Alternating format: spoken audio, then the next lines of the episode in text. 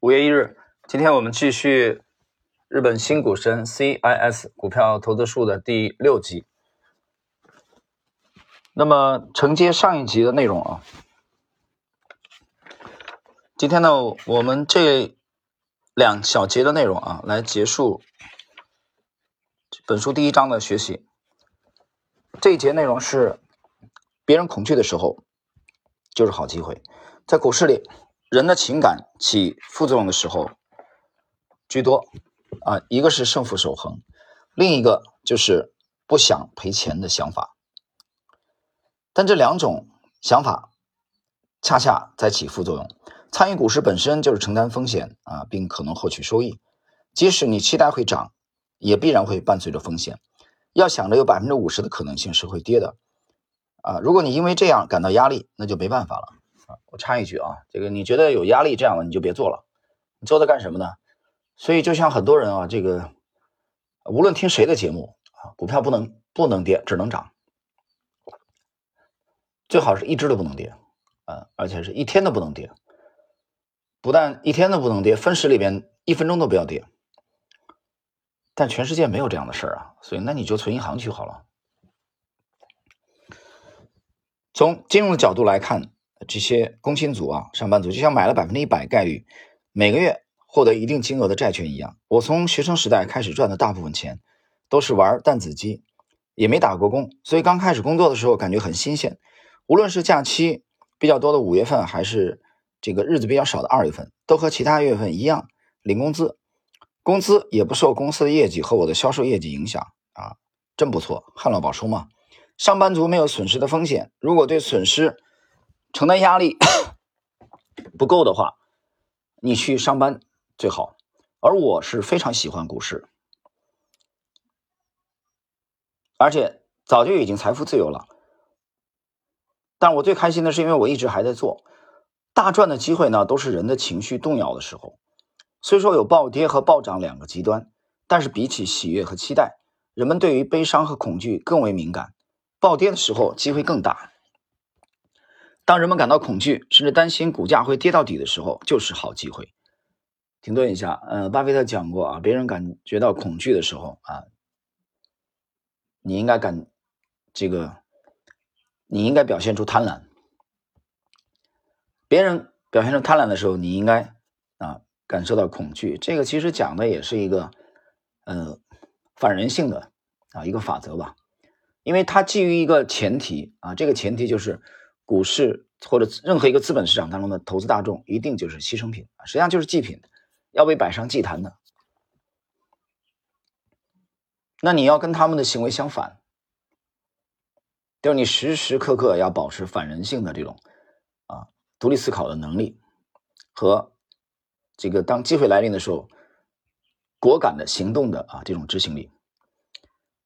比如互联网泡沫破裂的时候，雷曼兄弟倒闭的时候，美国次贷危机的时候，希腊债务危机的时候，希腊债务危机是在二零一零年前后啊开始。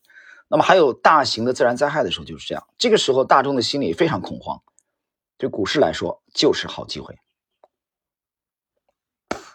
大家想一想，在去年啊，去年这个疫情啊，去年这个年后的第一个交易日啊，千股跌停。好，我们看今天第二节，对冲风险毫无意义。玩投资的朋友们啊，都有各自买卖的这种习惯。如果要采取和自己性格相反的风格的话，很难赚钱。找到和自己的个性相符的这种模式，是取得成功的捷径。在此基础上，你想赚的更多，就必须克服人性的本能。我这里停顿啊，克服人性的本能，就是我刚才在上一节讲的反人性。你没有反人性的意识，啊，你的心理、你的交易习惯永远的只是趋同和大众趋同的话，你的业绩怎么可能明显的超越大众呢？啊，这是一个悖论嘛，这不可能是，这逻辑上就不成立的。比起想赚钱的这种情感，不能控制住害怕损失的恐惧心理的话，你在股市上很难赚钱。我自己在投资圈当中属于防守型的啊，我不介意小赔。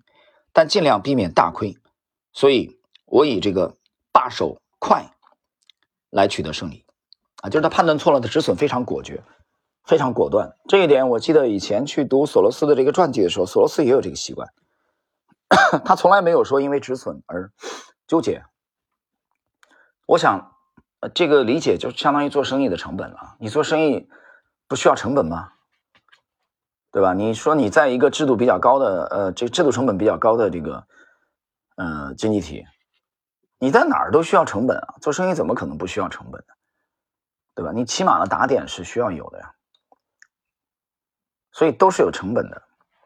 所以那做生意的成本就类似于在股票这个投机当中的中短期操作啊，这种当中的止损一样的啊，是保护你持仓的这个必备的。虽说如此，我想如果不用有可能大赚的方法啊来买，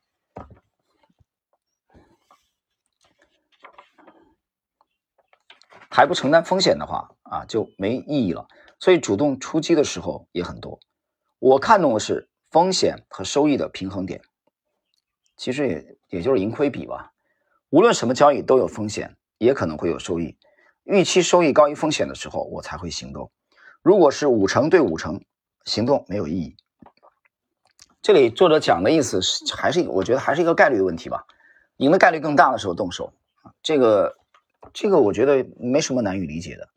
想买一只股票的时候，会考虑上涨的理由，也会想下跌的理由。难以下结论的时候，如果上涨的理由更强一些，那么你就买。这是风险和收益的对比。我把这个收手或者放手的判断叫做效率。某只股票会涨会跌。谁也不知道。如果是要知道的话，啊，你都可以赚到日本国家预算那么多了。如果你确信绝对会涨或者绝对会跌的话，那你一定是忽视了某些风险。无论什么时候都没有绝对的上涨或是下跌。即使有相当的把握看涨，买的瞬间也可能发生雷曼兄弟倒闭啊。他这个打了个比方啊，雷曼是在零八年啊倒闭的。呃，还有贝尔斯登啊。这种著名的投行，那么他指的这个拿这个打了一个比方，就是有这种雷曼倒闭的这种啊，这个事先不可预见的啊，不太可可能预见的啊这种突发事件啊发生。那么也有人说啊，因为我看好高分红而买了东京电力的股票。解释一下，东京电力是日本的一个蓝筹股啊，这种性质。那么它。就是分红比较稳定嘛，所以很多人把它啊作为一个一个啊绩优蓝筹的这个象征。但是作者讲的意思是，你是看好它分红稳定、风险小，结果没想到在二零一一年三月份突然发生了东日本的大地震。那么由于福岛核电站这个核泄漏，结果导致这个巨额索赔啊，担心。市场担心它以后可能会停运，所以东京电力的股票大跌。那作者讲的意思是你不可能找到绝对没有风险的股票，所以在无论在股市上啊，在股上无论什么样的交易，风险与收益永远是相伴的。所以总是看见不仅要保本，收益还高的广告，那根本不可能实现。我个人的感受是，如果保证年化百分之三以上的收益，最好是要考虑对方是巧妙的利用了什么手段，要么就是诈骗。啊，作者是偏保守的。接着，参与股市就是为了收益而承担风险，风险是绝对的。害怕风险的人不适合炒股。我基本不去对冲风险，寻求收益就要承担风险。但如果为了分散风险而多付成本，最后只会摊薄了收益。基金经理因为资金规模较大啊，如果收益为负的话，就可能丢掉工作，所以有必要让成绩平稳。停顿解释一下这个问题，我早就讲过啊。对许许多多的基金经理而言，啊，尤其是像像规模很大的基金经理而言，他们其实最重要的任务，最主要的任务，我觉得是规模取胜啊。这个我翻译的通俗一点，就是其实说管，其实也就是管理费的模式啊。大家想一下，一个两百亿的啊规模的这个基金啊，他收百分之一的管理费。那一年来说就是很可观的了，一般百分之二吧。那百分之二一年能有能有四三四亿的啊管理费，所以很大程度上啊，不一定非得需要绝对收益，我不帮你大亏就行了啊，帮你少赚一点少亏一点嗯，第二年你还得继续玩所以规模最重要。那么刚才这个作者提到了啊，基金经理因为这个资金规模比较大啊。所以有有这个背景啊，大家自己得了解，跟你个人啊去去管理账户不一样的，还有跟做绝对收益的也不一样。做绝对收益，你必须要帮客户赚钱，你才会有利润啊，因为没有管理费。或者说有一有这这种类型的啊，就比如私募比较多啊，这种没有管理费，必须得赚钱。但是作为个人交易者，对冲没有意义的，挑战啊跟机遇是一指之隔。结果只能接受。这个最后两节呢，作者其实强调的是一个对冲风险啊，无意义。另外呢，就是别人感到恐惧的时候，就是好机会。这个这两个这两节也是，其实主要是也是讲理念啊，侧重于理念的这些东西。那么从第二章开始，第二章开始我们会呃切入到哦作者的这个实盘的这个交易的啊这些内容啊。精彩程度也会有上升。好了，各位，我们今天的第六集的内容啊，结束本书第一章的这个学习，日本新股神 CIS 啊，它的股票的投资技巧第六集这一集内容就到这里。那么最后我讲一下啊，我们在我在今天更新了一集，这一集实际上是主要是讲推荐了七本啊，其中包括日本的两本，呃，关于俄罗斯的三本，嗯，中国大陆的两本是讲近代的。嗯，美国的作者讲的是全球的经典的模型的，呃，七本著作。这七本著作呢，是在我今天更新的这个新的这一集节目当中。这期节目时间并不是很长，才半个小时左右。呃，我首先声明啊，这一集节目只适合少数人收听，是对那些啊不仅仅满足于只研究股市。他非常认同 我在知识星球讲过的话。那么，股市是其中一个池子而已。那么，股市之上还有货币啊，货币之上还有这个政治，政治之上还有这个周期，周期之上还有人性。